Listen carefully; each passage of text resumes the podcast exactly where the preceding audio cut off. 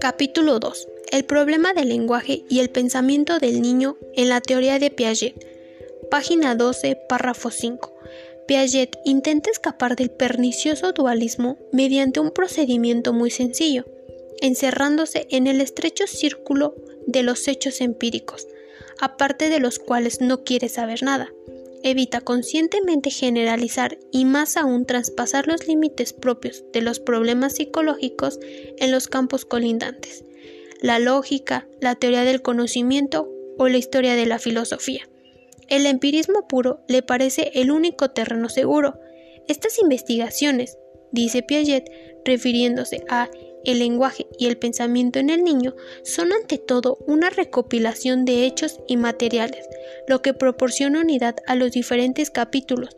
No es un determinado sistema de exposición, sino un método único. Para profundizar más, es importante saber que el empirismo afirma que cualquier tipo de conocimiento procede únicamente de la experiencia, ya sea una experiencia interna o una experiencia externa siendo esta la única base, pues Piaget determina que el lenguaje y el pensamiento están estrechamente relacionados y ambos dependen de la inteligencia, lo cual será anterior y autónomo. Al igual, considera el lenguaje como una expresión de la función simbólica, lo cual es necesaria para el desarrollo cognitivo y para potenciar las estructuras del pensamiento.